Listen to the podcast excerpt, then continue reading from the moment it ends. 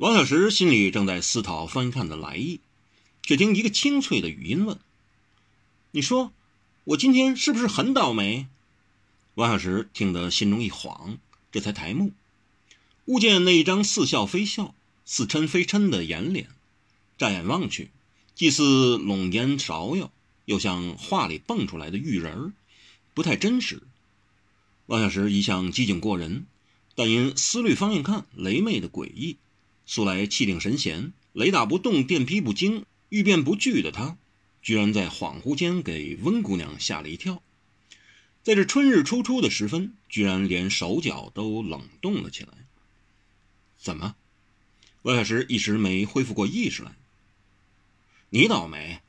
梁阿牛却把话茬接了过去，愤愤的道：“那我们今天算什么？吃了那男不男女不女的一指，还不知几时横几时竖，几时活蹦蹦，几时死翘翘。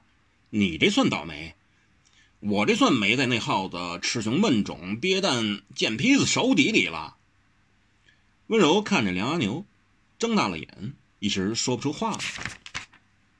他向来天不怕地不怕，但却有点怕这个四四方方、彪彪悍悍、鲁鲁莽莽又沉沉实实，笑起来一口黄牙，气起来全身发抖，一开口就是粗话连篇的海兽。所以他一时愣住了。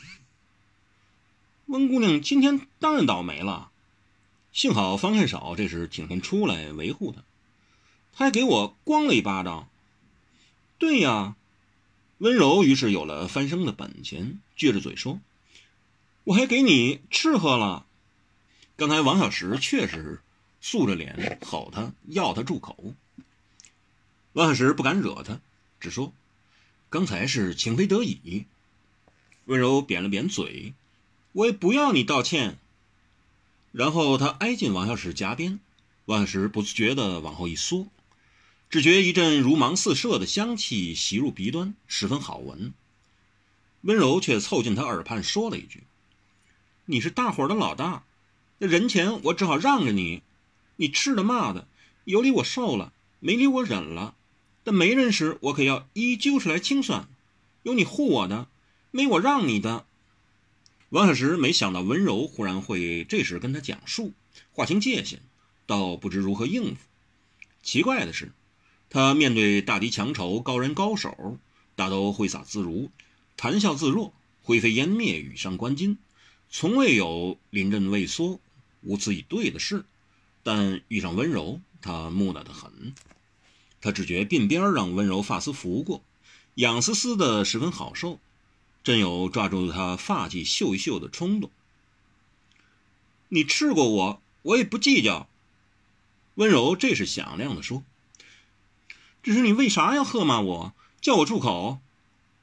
王小石先先然，我是为你好，为我好，我怕他们向你出手。不解的仍然是温柔，我不怕他们出手，有你在呀，你不是把他们都打走了吗？这句倒是勾出大家心里的疑点。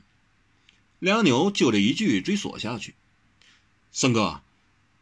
为啥不当即就把这两个祸害杀了，省却后患？王小石叹了一声，他的回答也很直接：一个已很难解决，两个我非其所敌。何小荷则问：“那么，他们何不联手杀了你？”王小石答：“问题就是他们能不能真的全心全意的联手？”何小荷明白了六分。你是说方看不信任雷妹？雷妹也不见得会完全相信方应看。小侯爷见过太多次数雷妹杀主的事，他机警多疑，没有十分把握，便不会让他有可乘之机。何小荷默然，唐七妹则道：“雷妹先后杀雷隼，推翻苏梦枕，阻击白愁飞，为的是什么？做这些事。”故事十分凶险，对他却似无大利啊。王小石苦笑道：“说实在的，雷妹的真实身份和目的，人只知其神秘诡异，莫测高深，跟堂兄门户实有相为辉映之妙。堂七妹出身唐门，四川蜀中唐门可谓武林中最神最鬼的帮派，势力庞大，潜力深渺，其组织严密，其手段毒辣，其暗器绝技更称绝天下。江湖上有不少黑白两道的高手派系帮会，都受他们的纵控，但很少人能洞透蜀中唐门、川西唐家究竟有何企图目标。唐七妹点点头，不再答话。温柔却仍然要问。可是我的话没有说错呀，方石洲这名字有什么了不起？不如叫方正、方圆、方龙舟顺口的多。耍威风不如叫方大船、方石命，叫方石洲，一点也不出色。我既没说错，为何不给我说？其实大家心里都想问这句话。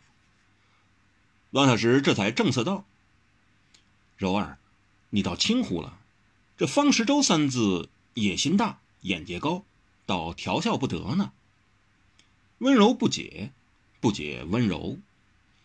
王小石只好反问：“你记得数十年前最名动一时的大侠叫什么名字？”温柔这下答得利落：“萧秋水。”王小石道：“萧大侠成名之后，为国杀敌，为民除害，自是英雄一生。但在他未成一家一派之前。”他敢以一人之力与武林中最有势力的一个帮派抵死为敌，你可知那是什么帮会？温柔想也不想就答：“权力帮。”这些原是武林大事，温柔再涉世未深，也是闯荡江湖的人了，这些事儿自是耳熟能详，随问随答。王小石再问：“那么，这天下第一帮的帮主，掌握武林权力大事的第一人？”姓甚名谁？温柔答得更爽快。李晨舟。他这一答，许多人眼睛都亮了。亮来自明，有名才有亮，明白了。何小荷这才吁了一口气。李晨舟，方石舟，嘿，李晨舟沉下去的舟子，他还要从头收拾起来呢。方恨少吞了一口唾液。那他自是要自诩要比李晨舟所立的功勋伟业更进一步了。唐七妹冷冷哼一声道：“好大的口气，好大的抱负，难怪。”他的“难怪”二字后有许多无尽之意。难怪你会震惊，难怪你刚才一听这名字之后立即肃然以对，难怪你会对方应看陡然出现。难怪你会对方云看陡然出现显得那么愁眉不展了。这样有野心的人，远跋苦涉来这儿，自是所谋必具了。难怪你会呵止温柔的胡言乱语了。不过，其实更重要的还是判断力。没有准确判断的能耐，眼见心不见，看到了又有何用？这世间岂不是有的是睁眼的瞎子？心明比眼明更分明。